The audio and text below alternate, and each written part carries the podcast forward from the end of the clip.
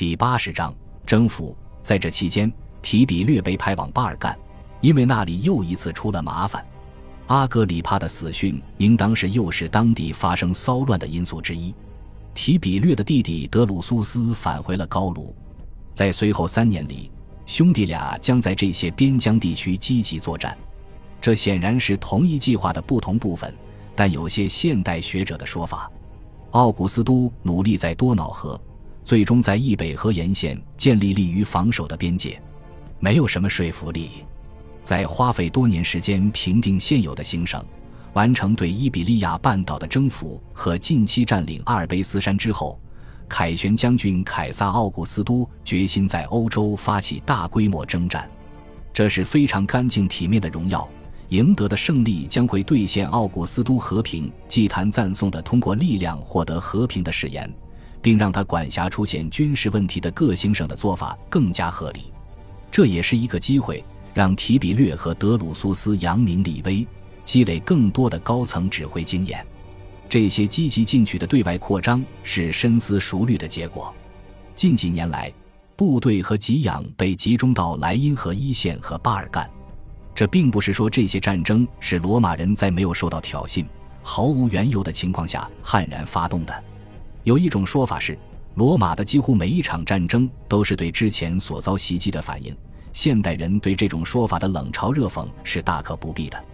外族袭击司空见惯，往往非常严重，但罗马人的反应比较难预测，有时是小规模报复，有时是大规模进攻，甚至是直接征服。现有资源的多寡、统帅行动的自由程度以及赢得荣耀的欲望，共同决定了罗马人反应的规模和类型。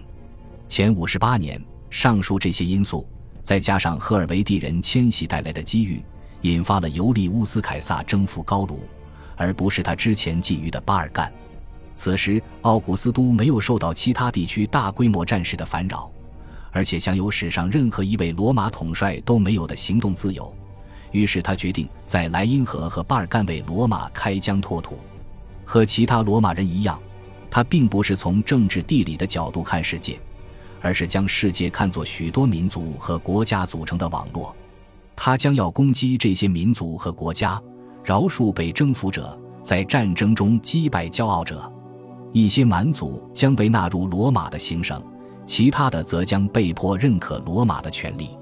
希腊人和罗马人对远离地中海的土地只有非常模糊的把握，肯定没有考虑到中欧及远方辽阔的草原。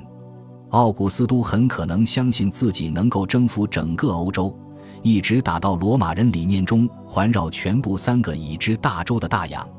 但这样的可能性要留待将来检验。目前他的愿景还是比较有限的，他要为罗马增添荣光，惩罚曾袭击各行省的蛮族，并阻止他们将来再侵犯罗马。提比略和德鲁苏斯将亲自领兵作战，而凯旋将军凯撒·奥古斯都在远方监督。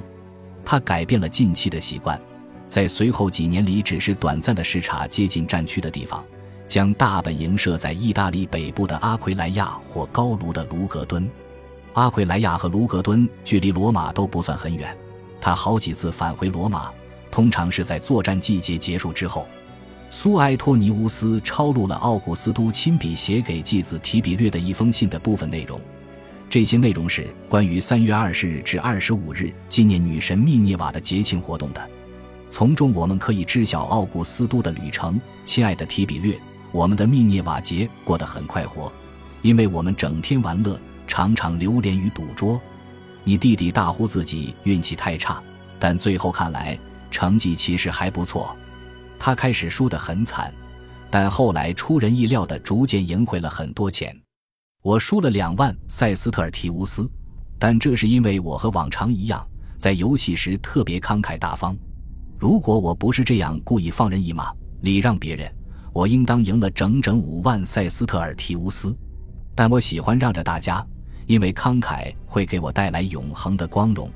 在保存至今的他给亲友的书信里，这种非正式的轻松笔调是很常见的。奥古斯都至少在表面上和两个继子相处融洽。德鲁苏斯的风度翩翩、和蔼可亲，很快就深得人心。提比略沉默寡言，性格复杂，人们更容易尊重他而不是喜爱他。但奥古斯都给他的信里常有亲热的表示，以及一种温和的逗乐的口吻，并且经常出现讽刺性的语句，比如“永恒的光荣”。在另一封信里，奥古斯都描述了一次宴会，自嘲他和客人像糟老头一样赌博。奥古斯都的书信与西塞罗的书信有很多相似之处，比如不断表示对收信人的亲昵，常常引用和开玩笑，或许还虚伪地表示对收信人的挚爱。即便如此，在这个阶段还没有任何迹象表明元首和即将成为他女婿的人之间的关系并不融洽。前十二年，德鲁苏斯在三个高卢行省完成了一次正式的人口普查，这无疑有助于对各行省进行组织安排，记录财产状况和应交给罗马的税额，并确保各省为他即将开始的军事行动提供足够的给养。人口普查可能在前一年奥古斯都离开高卢各行省之前便开始了。元首曾在前二十七年亲自监督了高卢的第一次人口普查。这次普查可能也是为了建立比现行税收制度更公平的制度。除了《路加福音》，我们没有其他证据表明奥古斯都在某个时间发布了一道命令，要求在帝国全境开展一次人口普查，并据此征税。这样一道命令是完全可能存在的，它以一种特别的方式有效说明了已经开展的工作，并且就像其他很多细节一样，没有被我们掌握的史料记载下来。另外，福音书作者也可能仅仅反映了一个外省居民的视角，对他们来说，罗马行政当局定期实施人口普查和征税，看上去就像是中央政府的单一决策。有时，人口普查会激起怨恨。甚至反叛，尤其是在近期刚刚平定的行省，少交税是一件愉快的事情，尤其是在征税者是占领军的情况下。据李维记载，此次人口普查在高卢引发了一些麻烦。迪奥也有这样的暗示，但没有具体讲。如果真的发生了骚乱，规模可能不大。对个人和社区来说，将财产和权益情况登记在册其实是有好处的。因为这些记录具有无可指摘的权威，大多数地区很快习惯了人口普查，而德鲁苏斯高效镇压了所有抵抗。除了组织高卢各行省的财政收入和维持秩序，还有大量工作是为即将开始的渡过莱茵河的战争做准备。为了安置集结起来准备参战的部队，罗马人建立了一系列大型军事基地，兵力数字很难确定。但可能至少集结了八个军团，并得到大量辅助部队和一些海军的支持。基地之一位于今天瓦尔河畔的奈梅亨，考古发掘表明，它是在前十九前十六年建造的。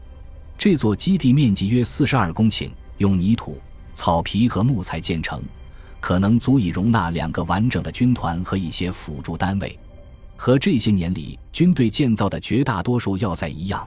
这座基地还不是公元一世纪和两世纪十分常见的罗马军事基地那种整齐划一的纸牌型布局。奥古斯都的军队利用良好的天然地理位置，常在高地建造要塞，壁垒大致依地势修建，呈六边形、七边形或八边形。它们的内部布局各不相同，正如不同类型的建筑有不同设计一样，但总的来讲，相似之处远远多于不同点。由此可见，公元一世纪和两世纪的罗马军事基地的模式化布局是从奥古斯都时期军事基地的布局方式发展而来的。奥古斯都为军队制定了很多规章制度，这些制度在随后一百多年中持续有效，没有大的变化。